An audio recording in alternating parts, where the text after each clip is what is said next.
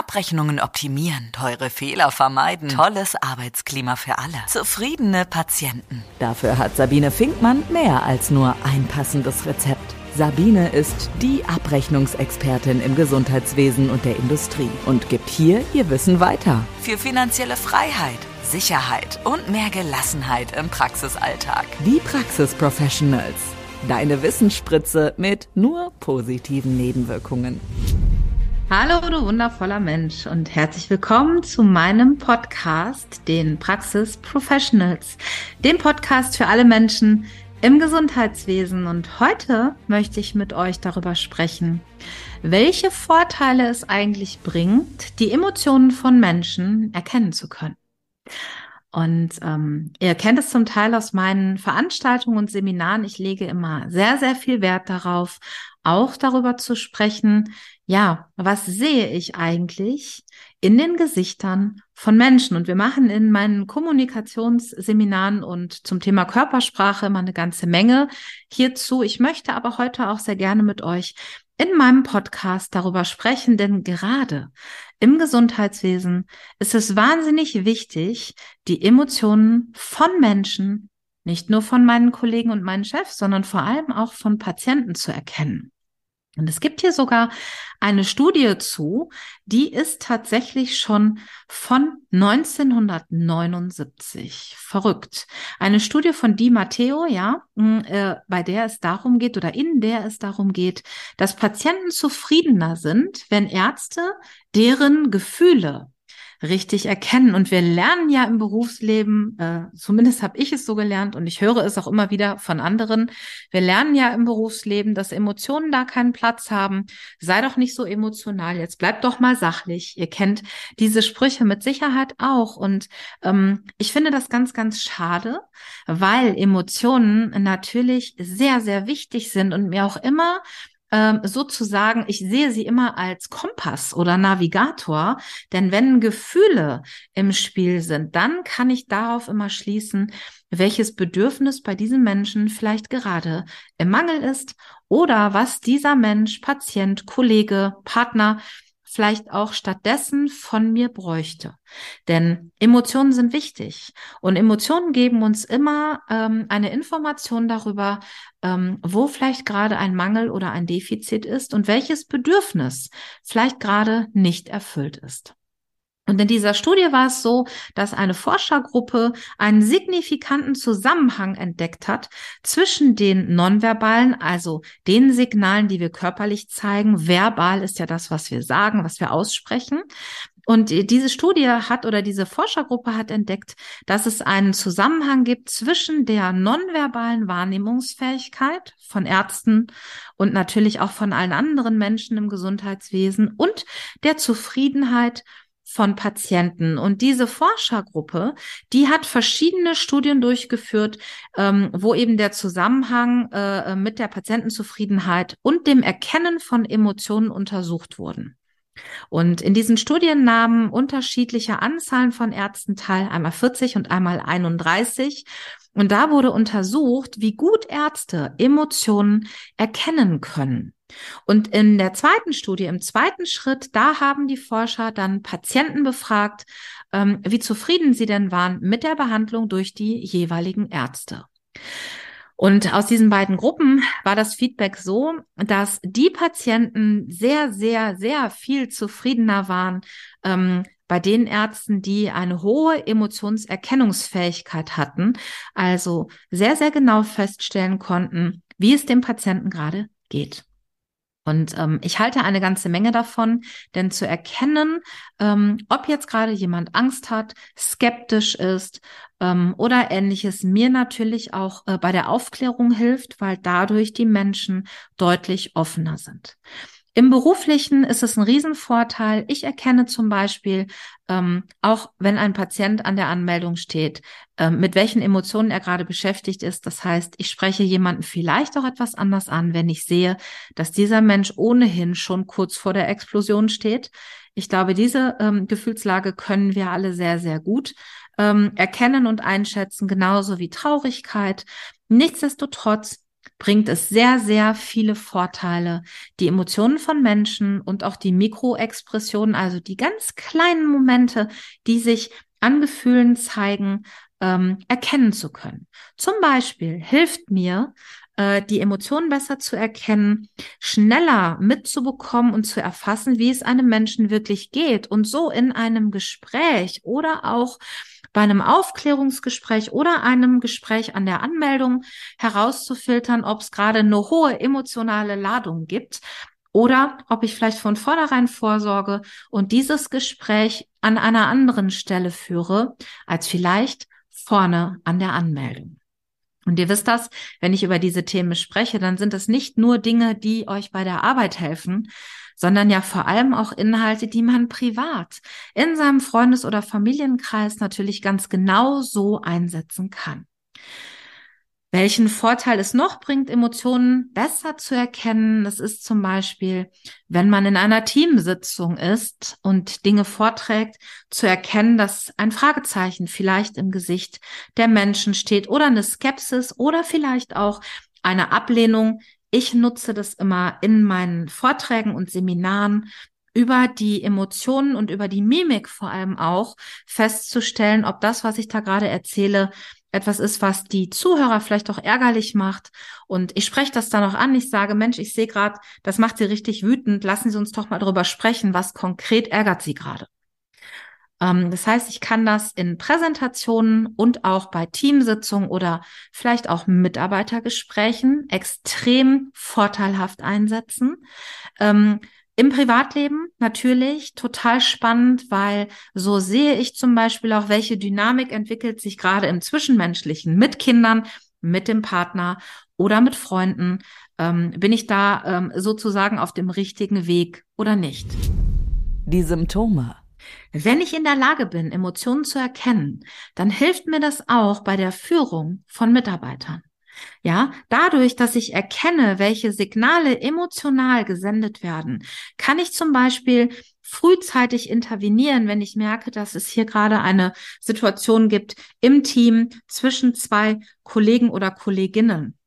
Ich kann aber zum Beispiel auch bei Vorstellungsgesprächen diese Emotionserkennung einsetzen um besser einschätzen zu können, ähm, wie ist der Mensch gerade da in dem Vorstellungsgespräch? Ist der nervös? Ist der ängstlich? Die eine oder andere Person wird jetzt sagen, ja genau, und das sind dann die Vorstellungsgespräche, wo es noch schlimmer wird. Eben nicht. Denn es ist ja heute nicht mehr so, dass Mitarbeiter sich bewerben, um äh, eine Stelle zu bekommen und sich ganz besonders gut darstellen müssen. Inzwischen ist es ja so, dass die Unternehmen sich ganz besonders gut darstellen müssen, weil wir einfach keine guten Mitarbeiter bekommen. Das heißt, ein Mitarbeiter, der eine feste Stelle hat, wird natürlich eher in ein Unternehmen wechseln, wo er sich gut gefühlt hat, wo eine schöne Stimmung war, wo man ein gutes Gefühl hat. Und deswegen ist es bei Bewerber- und Vorstellungsgesprächen extrem wichtig, für eine gute Atmosphäre zu sorgen. Und wenn ich natürlich in der Lage bin, die Emotionen meiner Vorstellungsgespräche, also der Menschen, die sich bei uns vorstellen, erkennen kann, dann kann ich auch dafür sorgen, dass es ein positives Umfeld gibt. Aber ich erkenne natürlich auch, wenn es Widersprüche gibt in den Aussagen, denn wir wollen natürlich auch nur die Mitarbeiter, die perfekt ins Team passen. Denn ansonsten haben wir danach an einer anderen Stelle ein Problem. Emotionserkennung hilft auch als Berater oder Verkäufer. Da werden die meisten jetzt sagen, ganz ehrlich, Sabine, ich bin kein Berater und ich bin auch kein Verkäufer. Ich arbeite im Gesundheitswesen und ich möchte diese Dinge nicht tun. Ich verstehe das. Und gleichzeitig sind wir auch Berater und sind wir auch im übertragenen Sinne Verkäufer.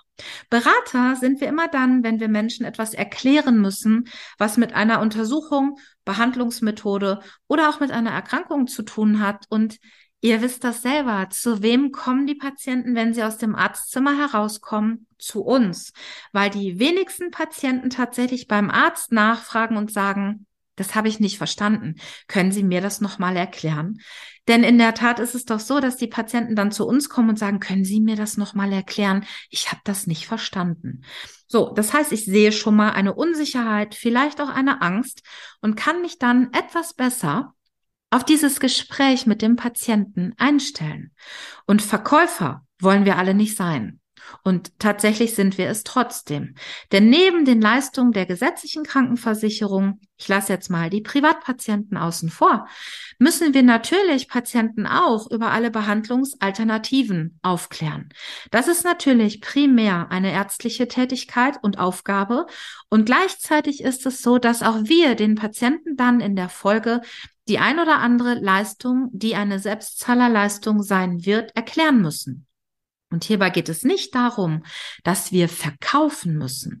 Das sage ich auch immer in meinen Eagle-Seminaren. Ich sage immer, Leute, es geht nicht darum, dass ihr was verkaufen sollt. Es geht darum, dass wir dem Patientenrechtegesetz folgen und sagen, wir müssen den Patienten über alle Behandlungsalternativen aufklären.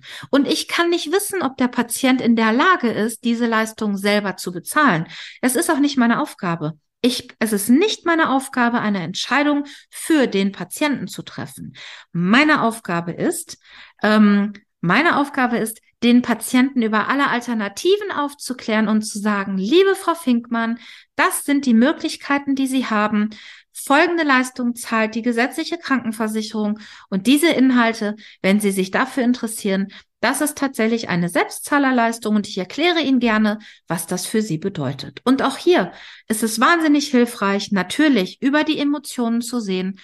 Macht es Sinn, hier noch eine äh, Ergänzung äh, vorzunehmen oder habe ich den Patienten an dieser Stelle schon verloren, weil klar ist, individuelle Gesundheitsleistungen sind für mich finanziell nicht möglich, egal wie spannend das ist, egal wie wichtig das ist.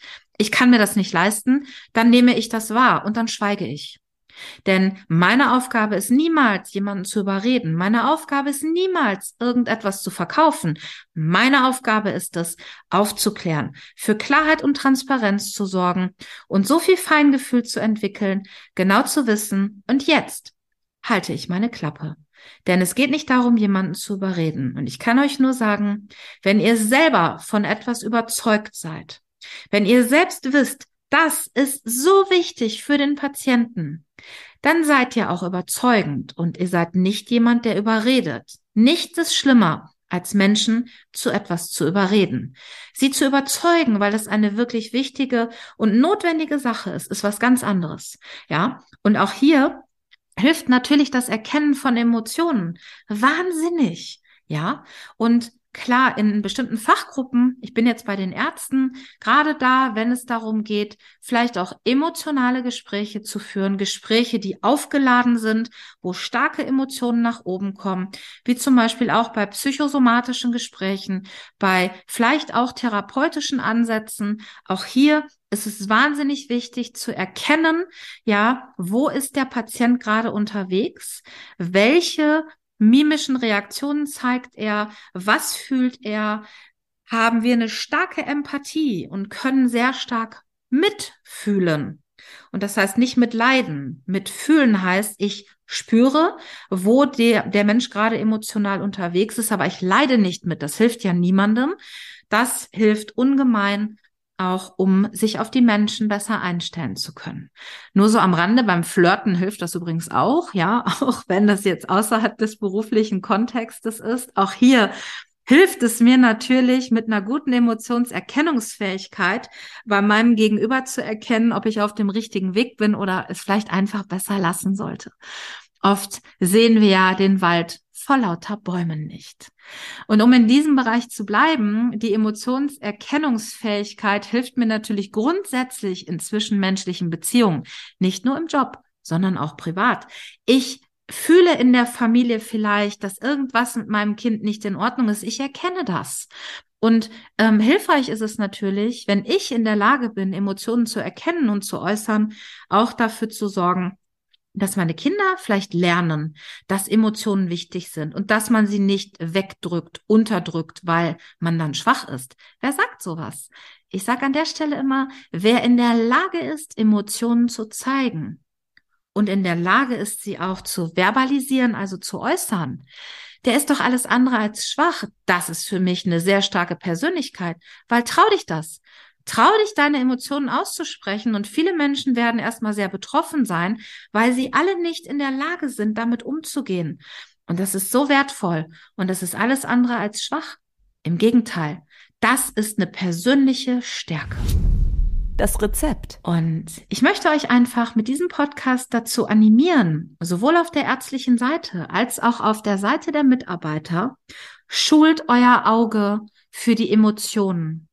Und es fängt natürlich immer bei einem selber an, denn wie soll ich die Emotionen bei anderen Menschen erkennen, wenn ich meine eigenen Emotionen gar nicht kenne?